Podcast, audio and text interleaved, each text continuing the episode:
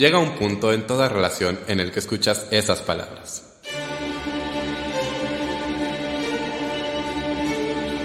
Tenemos que hablar. De teatro. Con Davor.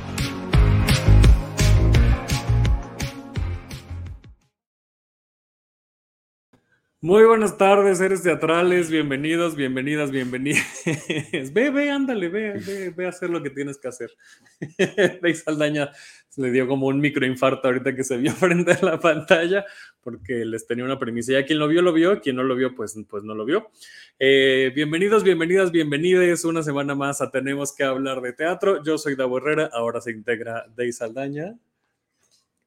Ah, que eh, ¿quieres, saber, ¿quieres que yo vaya por eso que necesitas?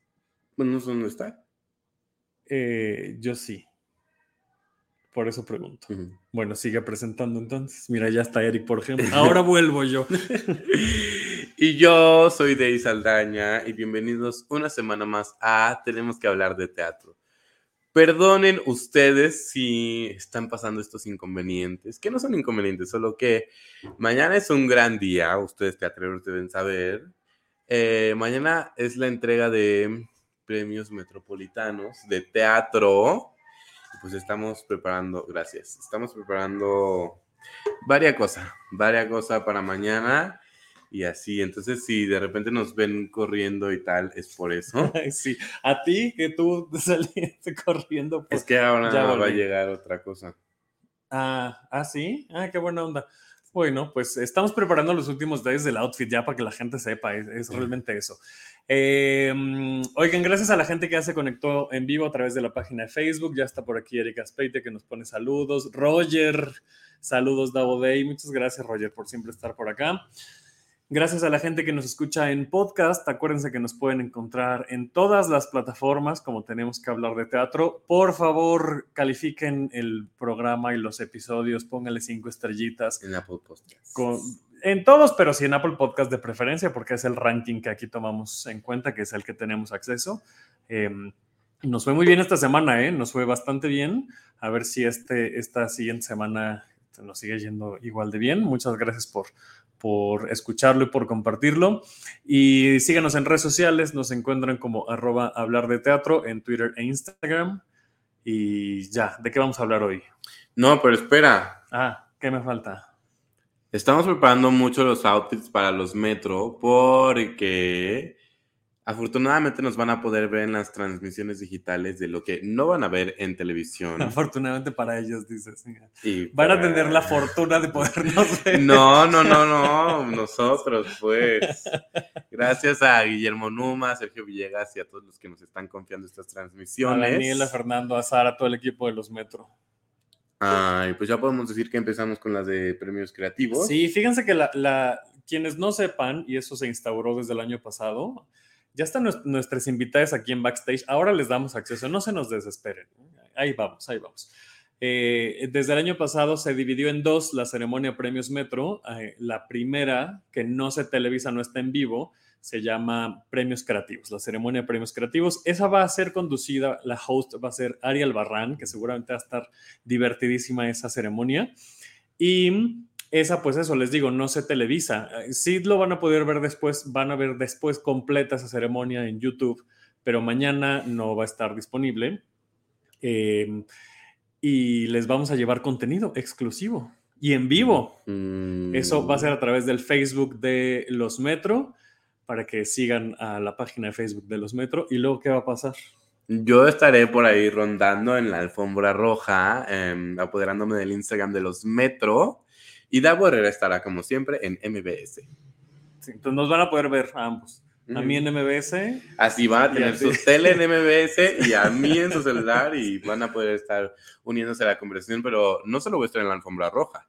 Yo voy a entrar al backstage y cosas que no tenemos acceso tan fácilmente para que ahí nos pregunten todas sus dudas, a que nos digan a quién quieren que entrevistemos, a qué camerino quieren que entremos y todo eso. Y luego será la ceremonia, ya la ceremonia en vivo, en donde también estaremos grabando contenido exclusivo y haciendo algunos lives eh, de cómo se ve detrás de cámaras todos los metros, vamos a estar rondando también todo el backstage, o sea, vamos a llevarles así maratón de todo lo que no van a poder ver en MBS, lo vamos a tener nosotros. Y multiplataformas, dice Roger, exactamente. Y para terminar y cerrar con un muy buen ambiente, nos vamos a ir al after. Literalmente nos van a acompañar en el trayecto al after y nos despedimos justo entrando al after porque ya eso ya es a puertas cerradas. es para celebrar y todo. y para qué andamos ahí. Para olvidar las cámaras. Exhibiendo a la gente con seis tequilas encima. No, eso ya no. Cada quien subirá sus, sus historias a Instagram si quiere. Eh, pues así está, va a ser maratónico. Nos vemos mañana desde las 4 de la tarde. Y ahora sí empecemos. ¿De qué vamos a hablar hoy? Hoy tenemos dos no, son dos obras. Dos, proyectos, invitados que mm, los dos me encantan mucho. Eh, y aparte tengo muchos, ya vimos uno. Sí. Pero es que no lo vimos completo. Ahorita nos dirán por qué. Ah, ya claro, sí, no lo vimos completo, sí. Este, y el segundo proyecto es todo un proyecto que también está nominado al premio, premio Ciudad, de México. Entonces, le damos la bienvenida al Festival Internacional de Cabaret y a los Archivos del Horror. tenemos a Luz Aranda. Hola. Bienvenida. Gracias. Y de los Archivos del Horror. Ay, en, medio del bocado, perdón, Fer. Fer Villa, director, y José Ramón Berganza, Hola. actor. Hola. Hola. Hola, Luz. Hola, Fer. ¿Cómo están? Muy bien. Muy bien. Qué padre. Bienvenidos. Muchas gracias. ¿Con qué quieres empezar, Rey Saldaña? Como dejamos un poco intrigada a la gente diciendo que no lo vimos completo, no es que nos salimos de la función, pero... que sí ha pasado, pero no fue esta. Sí, sí, sí, sí. tienen un poco que ver porque los dos tienen este, los dos proyectos tienen este ambiente cabaretesco, porque en los dos puedes disfrutar que si tu trago, que si tu Es verdad, hay mesitas. Oigan, por primera vez en el Foro Lucerna hay mesitas. Hay mesitas. Y no lo había visto, me gustó mucho. Sí, estuvo increíble. Bueno, estamos hablando de los archivos del horror interpretado por José Ramón Berganza y dirigido por Fer Villa. ¿Y por qué, por qué no lo vimos completo? Cuéntenos ustedes. Porque queríamos darles una probadita nada más. Tenemos cinco historias montadas. Exactamente. Tenemos cinco historias y, pero por función presentamos tres. Entonces las vamos, las vamos rotando y queríamos darles una probadita nada más para que, para que vuelvan a ver las demás. Esta no es su primera temporada, ya habían estado en otro lugar. Eh, cuéntenos, porque ya justamente Lucifer se saludaron muy lindamente. Bueno, e, este espectáculo estuvo en el Hey Hey Club. Fue, era, un, era un espacio que estaba, estaba muy ambientado para, para teatro cabaret, para... Estaba ahí en la Condesa, pero eh, lamentablemente no sobrevivió la pandemia, ¿no? Y este espacio nos acogió con un espectáculo de terror, justamente. Lo que buscaban era un espectáculo que, que, narrara historias de horror y al final, en, en, este ir y venir de ideas, a lo que llegamos fue a, historias de pequeñas historias que pudiéramos jugar con ellas y a veces presentar unas, a veces presentar otras. Funcionan, cada, cada historia funciona muy bien por sí misma, dura más o menos entre 15 y 20 minutos cada una y cada función que damos, damos tres.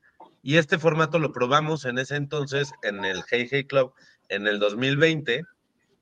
Nos fue muy bien, hubo muy buena respuesta. Justo en este formato modular a la gente le gustaba y la gente volvía. Tuvimos tres funciones nada más porque lamentablemente la pandemia vino a continuar haciendo de las suyas. Entonces eh, tuvimos que parar nosotros el espectáculo y ahora que por fin logramos, por eso, por eso pusimos mesitas y tomamos este, este, esta cosa como de teatro bar, cabaretesca, eh, tirando mucho a un... La idea que buscamos es un speak easy, un bar clandestino como de la época de la prohibición en Estados Unidos, por ahí entre los 20 y los 40, que, que nos dé la sensación de, de, de, silencio, de que las cosas que suceden ahí suceden un poco al margen de, de la normalidad, ¿no? Y, y, por eso queríamos mantener ese espíritu que ya por sí mismo tenía el Hey Hey Club. entrabas a ese bar y ya daba esa sensación, y el espíritu del show nació como para ese lugar. No necesariamente era como lo que llaman ahora site specific.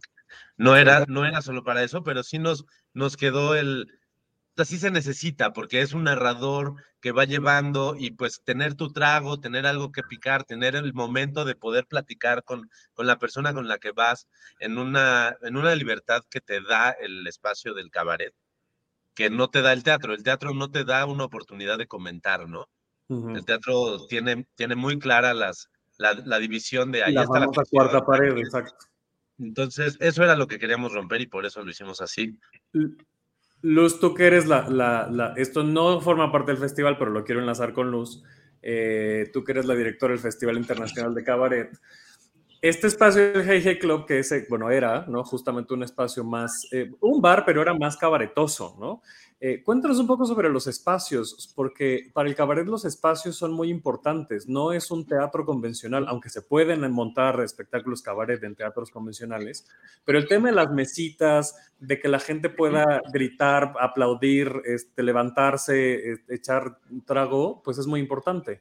Sí, es muy importante y además como que como que es una de las premisas del cabaret, ¿no? O sea, justamente que no exista una cuarta pared y que, y que desde el escenario tú puedas tener un diálogo directo eh, con la gente, pues es una de las premisas de, del cabaret. Y es muy chistoso cuando ves espectáculos de cabaret en el teatro, porque es como, o sea, es raro, es raro ver espectáculos de cabaret en el teatro. Ahora que justo, justo hablaban de los metro, em, bueno, pues los metro también tienen una categoría de, de cabaret, ¿no? El premio al mejor espectáculo de cabaret y muchas de las obras que se presentaron o eh, que, están nominadas, que le entraron a los Metro, se vieron en teatros y, era muy chistoso porque de pronto era muy raro, em, como que te hace falta, te hace falta la mesita, te hace falta la, la, chela, te hace falta eso, como la libertad, porque lo que también te da el teatro desde el otro lado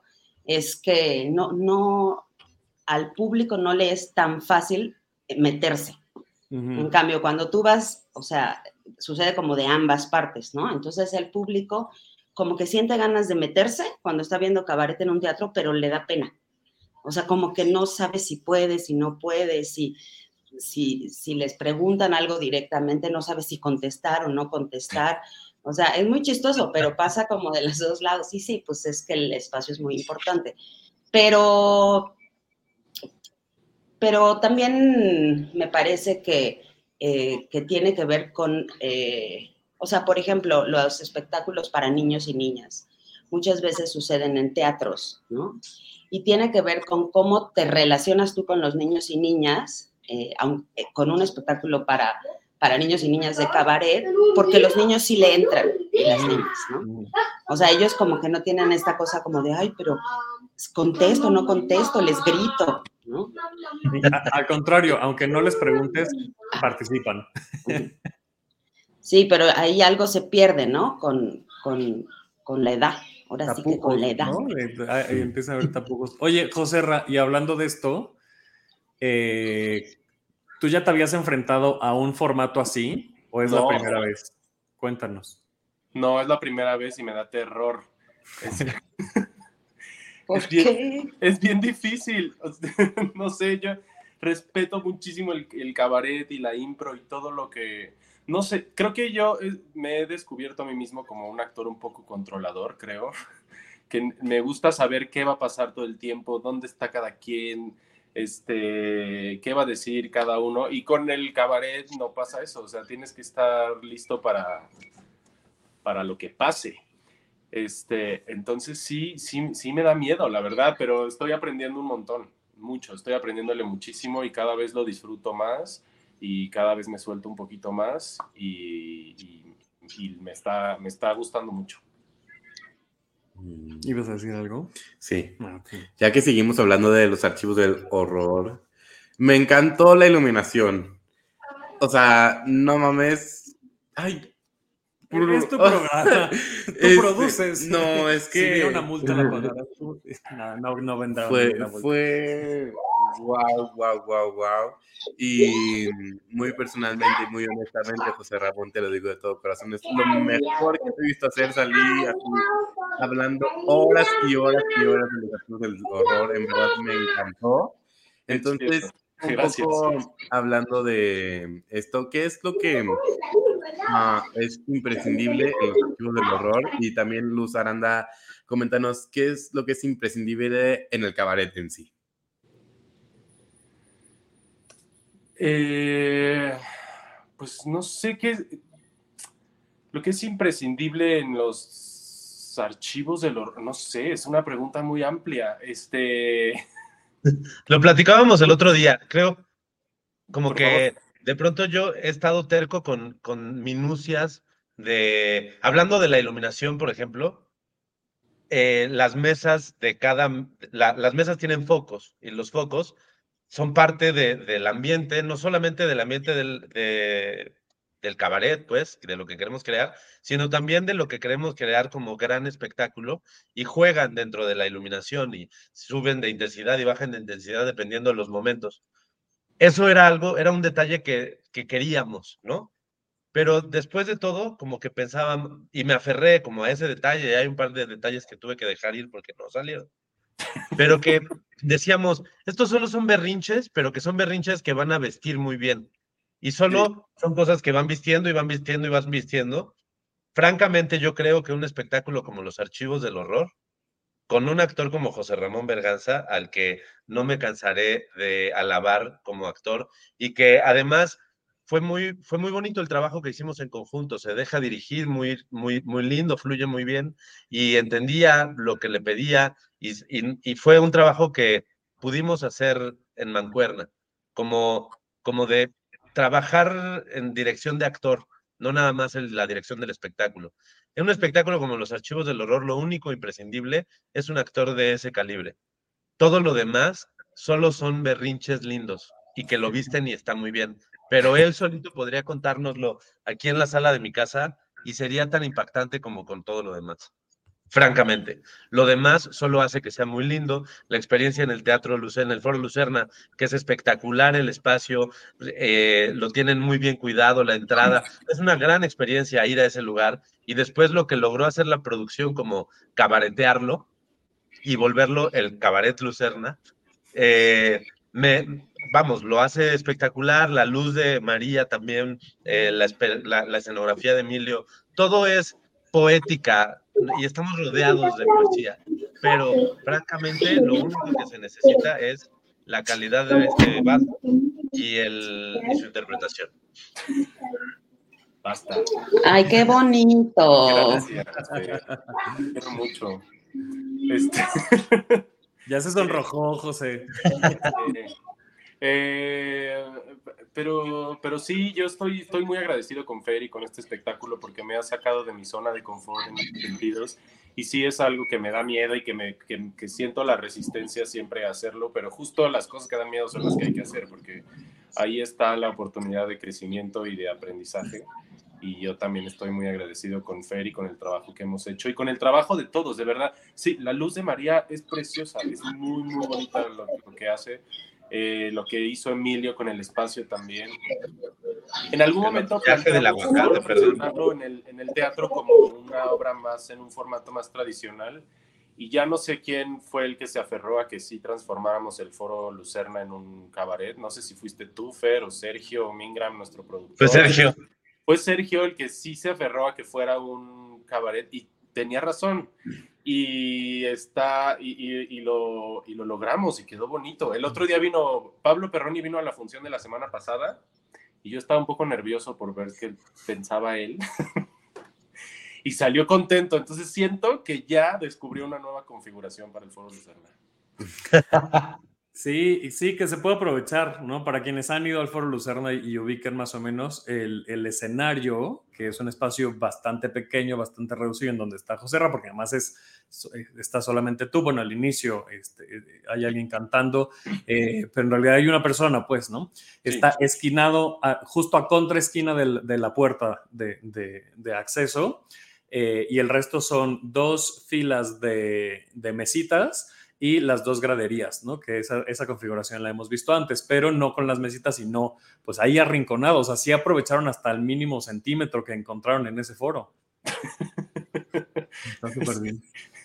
Sí, sí, se aprovechó muy bien el espacio. Yo tenía, no, pues hasta que no ves las cosas, ves, sabes cómo van a funcionar, hasta que no las ves ahí materializadas. Y al final funcionó muy bien, las mesas funcionan, funcionan muy bien, hay un poco de espacio incluso para transitar este, casi que me gustaría que todo fueran mesas, solo que, bueno, tampoco se puede. Sí. Luz, ahora sí cuéntanos para ti lo que te decía de ahí, para ti qué sería imprescindible en el teatro, en el cabaret, perdón. Ahí me ayudas, es que te muteé y luego te desmuteaste, pero en realidad te muteaste y ya nos muteamos, ya estás. Ahora sí. Ahí estoy. Ya.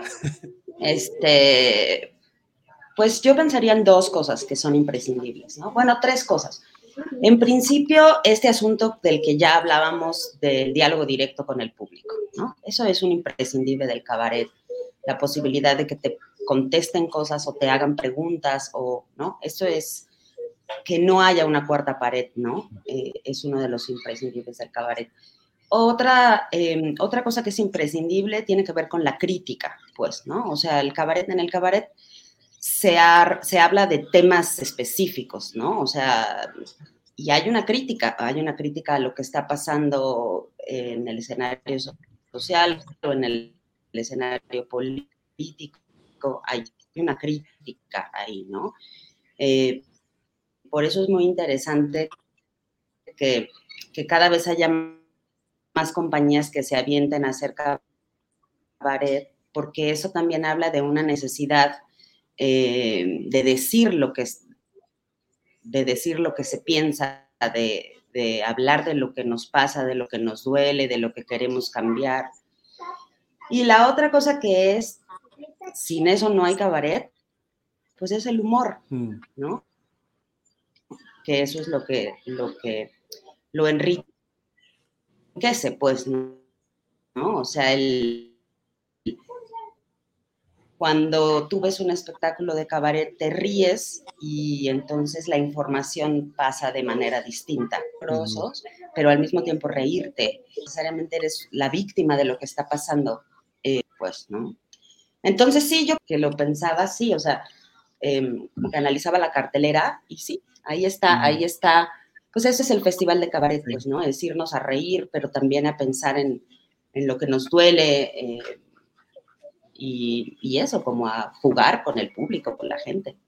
Sí, sí yo, yo justo saliendo de, la función de, eh, de, los archivos, una de las primeras cosas que le dije a Dave fue justo que José Ra, te lo repito como te lo dijo Dave, es lo mejor que te he visto, sin, sin duda.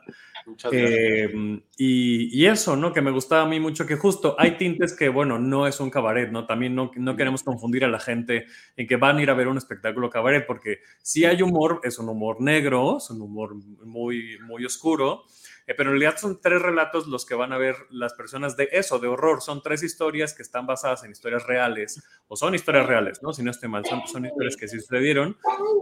Eh, y, que, y que cuentan pues la condición humana y, lo despiadados que podemos ser las personas y las decisiones. sí, sí, claro, o no, bueno, también depende de, la intención de cada quien. Em, y y eso, que, que, son eh, historias que, que, al final no es que haya una crítica política, sin embargo, sí te puedes llevar una crítica hacia la sociedad, no, no, no, no sé si hacia la política, pero sí hacia la sociedad y cómo nos comportamos las personas. Y eso es bien interesante de, de este espectáculo, de, de, los archivos del horror, porque no solamente es entretenimiento y quienes les gustan estas, estas historias tenebrosas, estas historias de leyendas urbanas y demás, la van a pasar muy bien, pero además, insisto, hay una, una parte de conciencia social que digo, a lo mejor no les interesa y no llegan a eso y está bien y la van a pasar muy bien, pero a lo mejor sí les interesa y sí reflexionan ¿no? sobre lo que, lo que nos está pasando. ¿Cómo hicieron la selección de estas, de, estas historias? Vas, Fer, ¿o quieres que yo conteste? Vas, vas. Yo pues complemento la, después. La idea, una de las premisas es que sí, sí todas están inspiradas en, hechos reales. Nos dimos muchas licencias también para ficcionarlas, pero todas están inspiradas en hechos y gente real. Y una de las premisas de, para la selección de las historias es que fuera gente que creía que estaba haciendo algo bien y terminó haciendo mucho daño. Eh, entonces, creo que justo un poco el personaje central, que es el narrador de todas estas historias, lo que, lo que propone es que todos estamos a un pasito de ser un monstruo.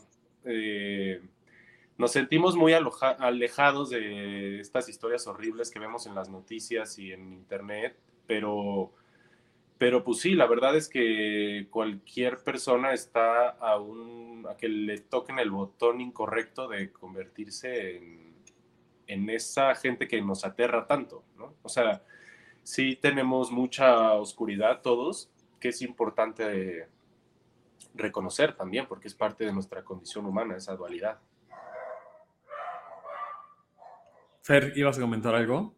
Ah, eh, sí, solo el, por otro lado, otra, otra cosa que también dice el personaje de José Ramón, y que, y que era una premisa cuando se nos, cuando, cuando ya por fin llegamos a vamos a contar historias crudas de la naturaleza humana, que reflejen la maldad y que reflejen no solamente esto que dice José Ramón, de que todos estamos a un, a un mal día de volvernos unos psicópatas, de, sino que, que en realidad ya todos habitamos esa maldad. O sea, ya todos, ya todos le aventamos el coche a un peatón cuando se nos pasó, cuando se pasó el alto y dijimos, me toca a mí, pendejo, ¿no?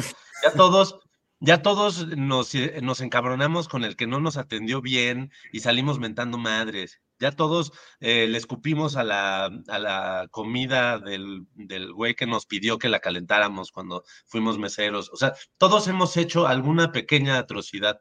Todos nos robamos un gansito en la tiendita. Pues todos en algún momento fuimos egoístas y lo seguimos siendo. Y la premisa un poco es que la, la base de, del, ser malo es creer que estás del lado de los buenos, mm. que, crees que tú eres el que está bien.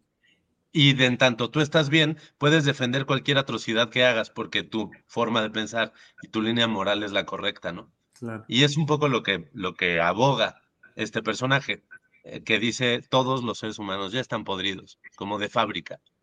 Solo es cuestión de que lo acepten y dejen de luchar.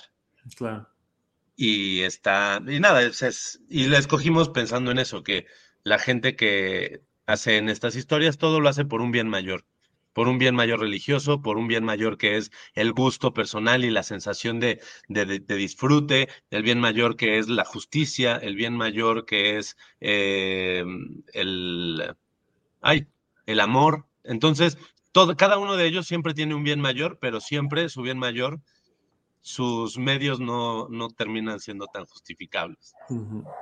Antes de, irnos de lleno con, con, el Festival de Cabaret, eh, comentar algunas cosas que es, eh, la gente puede, digo, al tener este, este formato de mesitas y de, y de bar, ¿no? Más cabaretoso como decíamos, no sé quién está teniendo un retorno medio raro. ¿Estás escribiendo, Fer? No. José R está mandando un mail. ¿Es, ¿Es, un fantasma de, las, de los archivos del, del horror o qué? Ya hicimos enojar al niño, Dios. Bueno, estaba yo diciendo, ya aquí los perros, los perros están ladrando horrible, ya todo, se, se, va a apagar la luz de aquí, algo va a pasar, ¿qué está pasando? eh, Dice, dice Cristian antes de decir lo que, lo que iba a decir. Uy, llegando tarde para andar intensiando en el trabajo, ya apreté la mandíbula. sí, por estar, eh, por pensar que uno tiene la razón, exactamente. Eh, entonces, lo que, lo que iba a decir es que, bueno, en este formato de mesitas y más, más bar, más cabaretoso, la gente puede pedir bebidas, puede comer ahí. En el, eh, por primera vez yo lo veo en el Foro Lucerna. Eh, hay, hay, una barra, hay un servicio y justo entre cada una de las historias, los meseros y las meseras pasan y te dan tu bebida y tu alimento, justo para que no interrumpa la historia, ¿no? Entonces eso, o sea, se, se, está bastante bien y puedes pedir por WhatsApp, que ahí mismo te lo dan, ahí viene un código QR. Entonces está como muy bien pensada toda la logística para que no estén entrando las personas y saliendo en todo momento, sino que sean momentos específicos, que no te pierdas detalle de la historia y eso lo hace pues, eh, pues sí, como más fluido todo, ¿no? A mí me pareció una buena experiencia. Ahora sí, cuéntenos dónde, este, cuándo, cómo se compran los boletos. Ahorita lo repetimos al final, pero para, para ir pasando a el Festival de Cabaret. Pues eh, vamos a estar los miércoles en el Foro Lucerna hasta el 23 de noviembre, los miércoles de octubre y noviembre, y los boletos están a la venta directamente en el teatro o en Ticketmaster. Muy bien. Ay, me sigue dando mucho terror eso que estás escuchando. Es como que alguien estuviera escribiendo, ¿no? ¿Qué? Pero, pero de esos teclados antiguos que tenían resortito, que escucha así, como, quién sabe. bueno, Luz. Yo, no, no, no, ah, no, no, no, no, no. Yo tengo una última pregunta un poco para hilar esto. El cabaret, como decía Luz hace rato, es un poco una, no un poco, un mucho una denuncia. Y hablando de los archivos del horror, ¿Cómo hacen para tomar historias que son un poco a veces fuertes? A veces hablamos de abusos, a veces hablamos de cosas políticas. ¿Cómo hacen para tomar mmm, algo no tan ligero y convertirlo en un espectáculo en el que la gente pueda reírse o pueda no salir así de que súper tensos? ¿Cómo se trabaja eso? Pues, bueno, no, tú vas, ver, vas. No, no tengo idea. Eh, estaba maquinando. Dije, ahorita que conteste José Ramón, ah. yo voy pensando algo. Bueno, yo, yo, sí creo que este, el, el, personaje, el narrador disfruta mucho de, de tener esta, uh, estos elementos en su colección, de tener estas historias. Él le, le, complace mucho comprobar cada vez que sí estamos podridos. Entonces creo que ese tono en él aligera mucho el, el espectáculo. Y, y sí, hace que, porque la gente se ríe mucho. Uh -huh. este, y creo que es parte de la premisa, de que incluso viendo estas historias, sabiendo que son verdad, te sigues riendo. ¿Qué dice eso de ti? Sí, creo que algo que ayuda mucho, por lo menos en los archivos del horror, es que estamos trabajando con temas que no están en ningún lugar en una línea gris. O sea, sí son directamente muy escandalosos, son muy graves, son... Eh, yo creo que no hay nadie que no los considere, sí, en el espectro de lo malo, de lo indeseable, de lo, de, de lo deleznable, ¿no? Entonces, en tanto estamos jugando en ese, aspecto, en ese espectro, espectro eh, no, podemos jugar mucho con la ironía y podemos jugar mucho con, eh, con, la, con la lejanía de incluso poner al personaje principal en un espacio en donde disfruta mucho estar ahí, porque todo el mundo fácilmente lo va a relacionar con lo indeseable y con lo malo, y desde ese espacio hacer el humor. Creo que la, la línea se, se complica conforme más nos ponemos en temas polémicos, en donde la ironía ya no se siente tan irónica, en donde, en donde cuando yo estoy siendo irónico puedo estar en realidad diciendo un comentario real. Ahorita puedo decir fácilmente, mmm, qué rico, un pozole de niño. Y todos vamos a saber que es un chiste, aunque sea una imagen horrible. Pero después entrar en otros temas que pueden ser un poquito más sensibles y, y polémicos, es más, creo que supongo que Luz nos podrá iluminar un poco más desde otros espectáculos. Pero nosotros la tenemos muy fácil porque, porque justo todos nosotros estamos, todo el espectáculo está en ese espacio de la oscuridad absoluta. Y solo nos burlamos mucho de esa oscuridad desde la misma oscuridad, no desde una superioridad moral de la luz y aquí está más chido, es en la misma oscuridad y de aquí nos reímos de esto que es, nos regodeamos en la mierda. Uh -huh. Creo que es lo que nosotros hacemos. Luz, ¿nos, ¿nos vas a dar luz?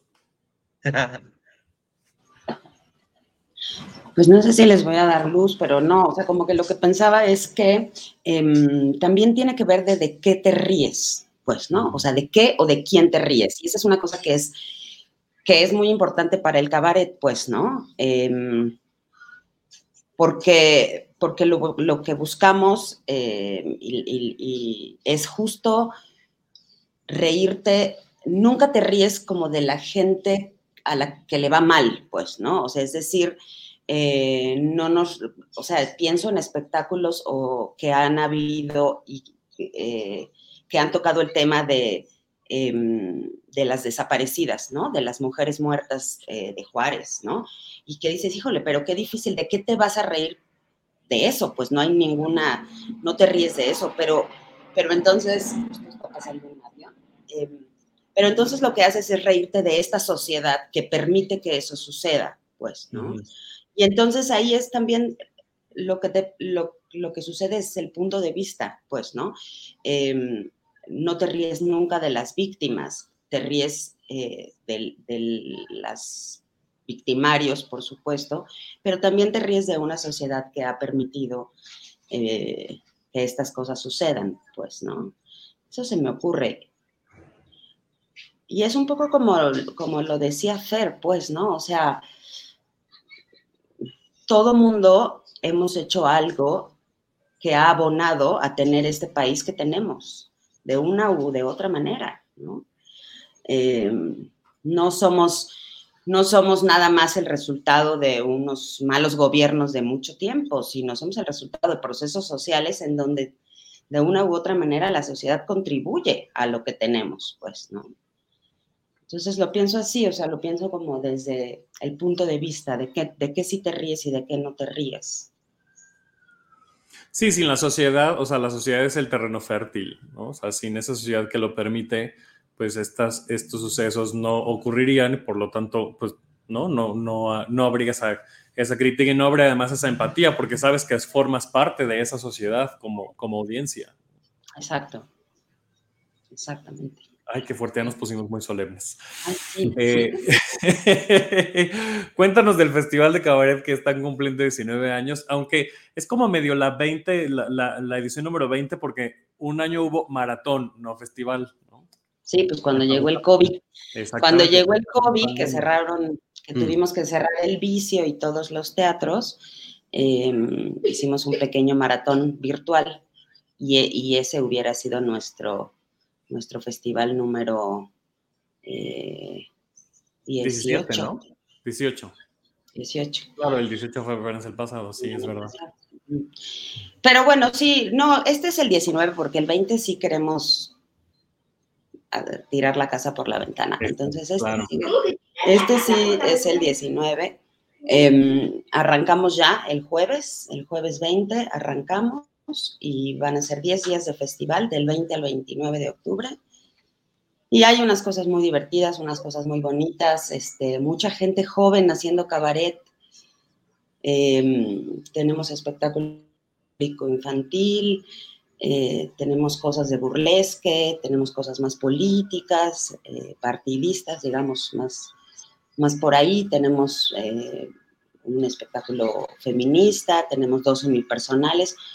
O sea, sí hay un poquito de todo y, este, y pues sí, arrancamos ya el jueves en el Teatro del Pueblo, es, es, la inauguración del festival en el Teatro del Pueblo, que además es un teatro hermosísimo, no sé si lo conozcan. No, yo no he ido. Súper bonito. En República de Venezuela, en el centro, eh, es un, un, teatro viejo maravilloso. Y ahí vamos a arrancar con un concierto eh, que se llama Diva Millennial. Cabaretearte es un placer. Eh, es un concierto en donde canta Ana Laura Ramírez Ramos de Parafernalia, pero canta con una big band de puras chavas. ¡Qué padre! Entonces, este, vamos a arrancar en el Teatro del Pueblo, entrada gratuita. Este, y de ahí pues nos seguimos 10 días en el vicio, eh, tenemos un par de funciones en el Benito Juárez, una función en el Centro Cultural de España, eh, otra función también en el Teatro del Pueblo. hay un poquito de todo. La verdad es que la verdad es que es un, es, a mí me gustó mucho cómo quedó la, la curaduría de este año. Em, y me encanta que haya muchísima gente joven. O sea, muchísima gente joven, me refiero a, a, por ejemplo, está un espectáculo de, de Demetrio Bonilla que... Piensos del lóbulo. Y, y, Demetrio pues tiene, ¿qué? 16 años, ¿no? Entonces me encanta que haya gente así súper chavita, este... Además fue chistoso con, con Demetrio porque pues él no, o sea, nunca dice esto es un espectáculo de cabaret, pero lo tiene todo, pues, ¿no? O sea, es decir, no hay cuarta pared, ¿no? Es un diálogo frontal, directo. Hay una reflexión sobre un tema en específico, ¿no? Una crítica también sobre un tema en específico y te mueres de la risa todo el tiempo. Entonces, fue como de lo que estás haciendo, aunque no le llames cabaret, pues tiene todos los elementos, así que vente para el festival. Mm. Ayer lo vimos anunciado justo afuera en, la cartelera del vicio y nos quedamos reflexionando de ello justo eso, ¿no? De, ay, mira qué interesante que esté lóbulos del pienso, de, no, piensos del lóbulo frontal, derecho. Eh, pero claro, ahora que lo explicas, ya me cuadra mucho más de, por qué está ahí y si es que tiene todos los elementos. Te, quiero hacer dos preguntas, Luz. Primero, ¿qué tan, ¿cómo es la logística y cómo es esta curaduría? ¿no? Y segundo, ¿de qué países vamos a tener presencia? Porque este festival es internacional. Sí, pues mira, la curaduría, em, o sea, hay compañías de cabaret que, que, pues, que ya son las viejas compañías eh, que ya conocemos, que, que, le entran, o sea, bueno, por supuesto las reinas chulas clausuran, em, pero hay, hay, hay compañías que, que, son como las compañías de la casa, pues, ¿no? O sea, como la gente cercana que sabemos que hace cabaret y que sí, que es como de, oye, estoy montando un show, este, quisiera estrenarlo en el festival, pues, ¿no? Y entonces hay una parte de la curaduría que tiene que ver con gente que ya lleva haciendo cabaret mucho tiempo, que, siempre tiene un lugar, pues, en el festival porque conocemos el trabajo, porque es de calidad, etcétera, etcétera. Em, mi hijo está hable y hable allá atrás, así que si escuchan una voz. Este, y por otro lado, abrimos una convocatoria y, y la gente se inscribe a para ser parte del Festival de, Cabaret. Em, y a partir de lo que llega, pues, se hace un comité, eh, un jurado, digamos, que elige las, las propuestas para entrar al, que entren en el festival. Y hay invitaciones también directas, pues, ¿no? A Demetrio yo le hice la invitación así de, ¿quieres venir al festival? Porque lo que estás haciendo me parece, me parece que cumple con lo que buscamos, pues, ¿no? Y em, también me parece que la gente, que, la audiencia cabaretera se puede divertir, pues, ¿no? Entonces, pues la vamos haciendo de un poquito de todo, de cosas que vemos. Em, hay un espectáculo también este año que, al que invitamos, que se llama eh, Transbordador Cell, que es un espectáculo para niños y niñas, que, que, trata todo el tema trans, pues, ¿no? Ese espectáculo yo lo vi con mi criatura y él lo interpelaron, gritó, se rió, se quedó pensando y entonces también ellos no, no, tampoco dicen hacemos cabaret, pero es un espectáculo que es re cabaretero. Y entonces así, o sea, de, cosas que nos recomiendan, eh, vamos armando la curaduría. Y ahora, en esta ocasión, la verdad es que solamente tenemos una invitada eh, que viene de, ella es eh, parisina argentina. Y entonces viene, eh, es un unipersonal que se llama, ella se llama Alex Pandev. Y el unipersonal que ella presenta se llama La vida no viene sola, pues, ¿no? Em, y, de, otros estados vienen de Tijuana eh, las menos 160, y vienen de Cuernavaca, La Guayaba y La Tlayuda, que también, que también son espectáculos, eh, o sea, grupos que han estado en el festival eh, otras, en otras ocasiones. La verdad es que es un festival chiquito, o sea, como, como que concreto, porque la verdad es que está muy complicado el asunto del, y eso sí lo voy a decir aquí entre nos, el asunto de los recursos está muy complicado. Sí. Muy complicado. Entonces es un festival, o sea, lo hacemos porque sabemos que, pues, ni modo, lo tenemos que hacer, pero no lo, no lo estamos haciendo como quisiéramos por la falta de recursos.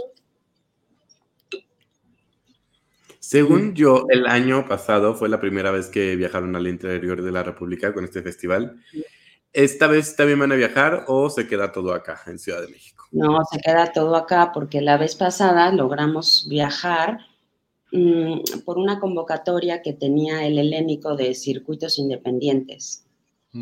Eh, y entonces logramos hacer un vínculo ahí y por eso pudimos dar, eh, eran ocho funciones, me parece, las que dimos eh, Puebla, Hidalgo, Morelos, el Estado de México. Pero ahora este, no logramos hacer esa, mm, o sea, no sé bien qué pasó con esa convocatoria de circuitos independientes, pero ya no hubo posibilidad de ahí hacer el vínculo. Y entonces, pues no, o sea, nos quedamos aquí y, nos quedamos solamente con poquitas sedes también, pues, ¿no? Yo, yo, he escuchado desde hace muchos años, muchos, muchos, muchos, muchos, muchos años, no tengo tantos, pero desde hace muchos años, que el teatro está en crisis, ¿no? Y que lo que le hace falta al teatro es, es público. No, no estoy en desacuerdo, no, al contrario, creo que, creo que sí hace falta público. Em, en, esta, en esta línea, me imagino que, el cabaret, vaya, y, lo digo porque al final del día, y aquí están, ¿no? Fer, Joserra, que se dedican al teatro y que se puede vivir del teatro y que al final, pues, hay, hay teatro, ¿no? Y el teatro resistió esta pandemia y resistirá todo lo que venga en el porvenir. Eh, esta parte de, lo digo porque me cansa un poco el discurso de es que el teatro está en crisis. Sí le hace falta público, pero también siento que desde la perspectiva en la que mucha gente dice que está en crisis, es como, mm, no sé, como de, hastío, ¿no? Eh, y en ese sentido, pues el cabaret es contracorriente siempre, ¿no? Entonces la, pregunta para el estrés es, es un poco esto, sobre, sobre la crisis por la que pasa el teatro y el cabaret. ¿Cómo la ven ustedes? Si realmente se suman a este discurso, ¿cómo se suman a este discurso de que el teatro y el cabaret están en crisis? Eh, o, cuéntenos un poco al respecto de su, de su perspectiva. Yo no sé si está, si está en crisis ni el teatro ni el cabaret, o sea, pero lo que sí sé es que ya volvió el... Sí, es que ya nos dimos cuenta que es Joserra, de hecho, le tengo el micrófono apagado. Yo no detecto el taca taca. Ah, yo, lo sigo, yo lo seguía escuchando y dije, ah, pues ahí está todavía, pero no me había dado cuenta que era yo. Ah, sí, eres tú. Este, bueno, yo no sé. Yo no pues sé si. Cuando hables José Rameses, así ya te quito el mute. sí, los perdón. Yo no sé si el teatro está en crisis, no sé si el cabaret está en crisis. Lo que sí es, lo, lo que. Lo que yo sí pienso es que em, el cabaret, y ese es mi sueño, pues, ¿no? O sea, en relación al festival también, debería de poder llegar a miles de espacios y ser gratis y en ese sentido, necesitas recursos. Porque lo que, o sea, si tú me preguntas cuál es tu festival de ensueño, es un festival que está en la calle. Y todos los, espacios, los espectáculos son gratuitos y cualquier persona puede venir a verlo. Y ahí, pues, ahí sí estoy en crisis porque no, me, no nos alcanza para hacer eso, pues, ¿no?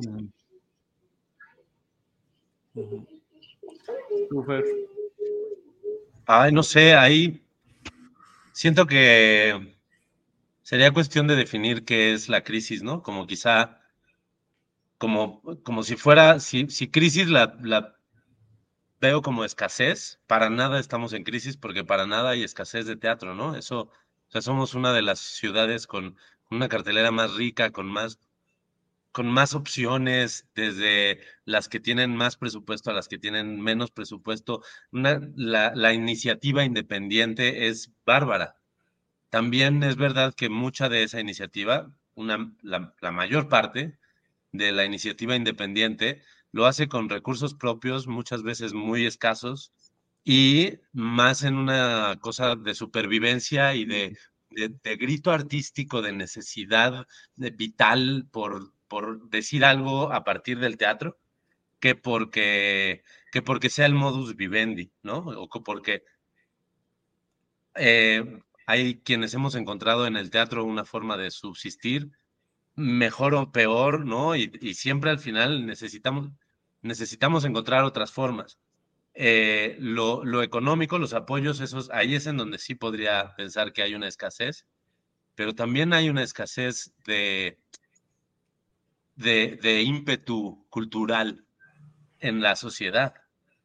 O sea, la gente no, no, no, no, no demanda la cultura como, como quizá podría demandar cultura para, para exigir, oye, necesitamos más exposiciones en los museos, más y mejores exposiciones en los museos, que los museos tienen muy buenas exposiciones de pronto, pero más y mejores, necesitamos que nos proporciones posibilidades teatrales, eh, que, la cartelera se nos amplíe, que, que, haya un ímpetu por leer, por consumir una televisión de mejor calidad, por, o sea, no hay un ímpetu en, en pues en la sociedad de consumo artística de, o de cultural como real, ¿no? O sea, eh, consumimos lo, lo, o lo muy popular o lo muy comercial y ya no hay una, un afán por indagar porque pues al final lo muy comercial, o sea, los espectáculos de Go y de Morris, si bien son buenos o malos, cada quien definirá, pero eh, es ahí en donde se queda el consumo. Ya después más para abajo, nadie se entera de lo que está pasando en el CCB, de lo que está pasando en el CENART, de lo que está, de lo que está sucediendo en la escena independiente, en las casas de la gente que sale de la universidad y dice, vamos a hacer nuestra obra. La cartelera no hay, tampoco tenemos una cartelera. El otro día me vino un amigo de fuera y dijo, qué difícil es ver qué está pasando en México. Me meto a internet y no hay nada que, que congregue la cartelera de espectáculos de México. Bueno, de, espectáculos es que estoy más amplio. Afortunadamente tenemos a nuestro querido equipo de cartelerteatro.mx, pero es, es eso, es, es, digo, qué bueno que existe una cartelera de teatro, pero de todos los espectáculos, sí, exacto, no existe. Sí. Pero bueno, por ahí la crisis estaría en ese lugar, como en el, la gente que no la consume tanto como podría querer consumirla y los apoyos que al gobierno ya poco le importan. Y cada vez menos, ¿no? Y cada vez menos, cada vez menos. José Rores, ¿ibas a hablar? Eh, no, no, o sea, no, no, tengo mucho que agregar de lo que dijeron Lucifer. Y este, y, pero sí, es verdad, yo llevo más de 10 años haciendo teatro y no, no, no tengo la sensación de que las cosas sean muy diferentes a cuando empecé a hacer teatro. O sea, eh, sí, como dice Fer, hay una oferta enorme eh, teatral, hay muy buen teatro, hay todo tipo de teatro en esta ciudad y hay espectáculos que de repente son muy comerciales y muy caros que están llenos. Entonces, la gente sí va al teatro y sí pagan boletos muy caros por ver, por ver teatro. A veces no se enteran. O sea, yo cada tanto eh, le platico a gente del CCB que no sabe que existen cinco teatros atrás del Auditorio Nacional que llevan décadas ahí y que cuestan 30 pesos los jueves. O sea, y la gente no lo sabe. Entonces sí, muchas veces hacemos, la verdad es que hacemos teatro para, para vernos entre nosotros y eso es lo que, lo que tendría que cambiar, tal vez como dice Fer, que sí falta como una exigencia en la gente que no es teatrera en, en recibir cultura y, y, que se apoye esa cultura, que sí, como dice Fer, las, las exposiciones en los museos, pero también exigir un festival de cabaret como el, que hace Luz, que sea gratuito y que la gente pueda ir y que, y que, y que se consuma como parte de lo que yo estoy pagando con mis impuestos, ¿no? O sea, eso debería, debería ser un derecho, no un lujo que uno se da de vez en cuando. Pero bueno, pues no sé, ahí vamos poquito a poquito. Cada vez que mi, hermana no es teatrera y cada vez que trae a su novio y a sus amigos a ver a una a verme al teatro o a alguno de mis amigos y que salen entusiasmados y, que me dicen, dinos por favor cuando hay otra que queremos regresar, siento que, que es así como que un pasito más adelante, ¿no? Digo, bueno, por lo menos ya agarré a estos que, que, este, que no hacen teatro y que tienen ganas de regresar y repetir y que a lo mejor eh, recomiendan los espectáculos con, con, otros amigos, ¿no? Entonces, pues sí es una cosa como de ir avanzando poquito a poquito. Hagamos una campaña de adopta a un no teatrero, a una no teatrera. No, llévatela una vez al teatro, llévatela una vez al teatro y, y, ya, suéltalo. Y luego que esa persona agarre a otra y así. Exacto. Con una persona que agarremos cada quien. No cadena de favores. Lo, lo vamos a exacto, Exacto, tal cual. Oigan, se nos acaba el tiempo, pero muchas gracias por, por esta charla. Eh, te voy a silenciar, José, espérate, es que sí está bien raro. Sí, por favor. Ahorita te abro el micrófono y ya te, te despides. Muchas gracias por esta charla. Eh, Luz, por favor, cuéntanos eh, cómo se entera la gente de la cartelera de, del festival, dónde puede eh, estar ahí el pendiente de todo lo que va a pasar estos próximos días. En el, el, la página web del festival es www.festivaldecabaret.com. Ahí está toda la cartelera por fecha, por sede, por espectáculo y ahí también pueden encontrar los links a donde a, para comprar los boletos, ¿no? En, el caso de, del Vicio y en el caso del Benito Juárez, que son las sedes en donde tiene un costo el boleto. Eh, y en las redes también estamos Festival Cabaret en todas las redes eh, y ahí está toda la información. Están haciendo contenido bien divertido y bien interesante. ¿eh? Sigan esa cuenta de Festival Cabaret. Está muy, muy buena. Sí. Pues otra vez, Fer, el, el comercial no le digo a José Ra porque tiene un este, espíritu en su teclado no sé dónde. el comercial es todos los miércoles en el Foro Lucerna. Está ahí en la Colonia Juárez. Nos vemos a las ocho y media, es la cita. Los archivos del horror eh, hasta el 23 de noviembre y ojalá, si nos va muy bien, pues estamos rogando a ver si ampliamos, pero si no, solo tenemos ocho funciones. Muy bien. ¿Quieres decir algo de Saldaña? Pues para las dos obras, las, las, bueno, más bien los dos proyectos, váyanse con un poquito de sed, un poco de sed de la mala. En caso de que las funciones sean en el Teatro Bar El Vicio, también váyanse con un poco de sed de la mala y un poquito de hambre, porque en ambos pueden tomar y picar un poquito. Y ya, esto. Pues muchas gracias, Luz Joserra, Fer, muchísimas gracias. Muchas gracias a ustedes. Di algo. Fer, digo, Joserra, despídete. Tú habla, ya puedes hablar. Despídete, despídete. No, nada, no, no, problemas de audio que no tengo idea de cómo resolver. ¿no? Muchas gracias por el espacio. Ah, bueno. gracias, José.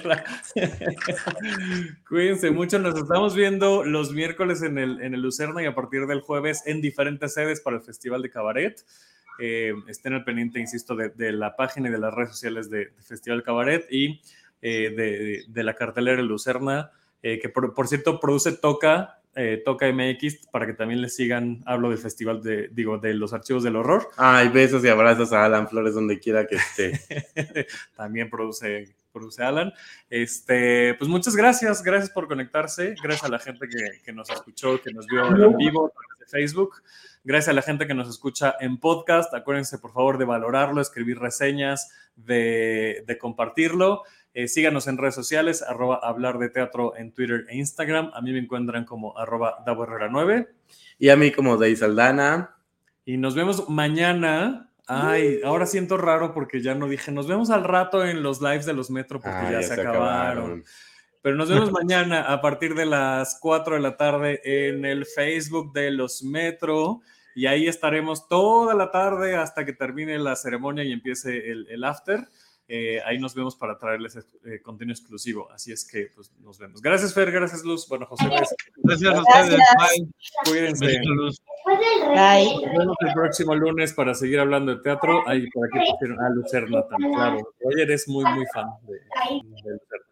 Nos vemos el próximo lunes para seguir hablando del teatro y adiós. Esto fue Tenemos que hablar de teatro.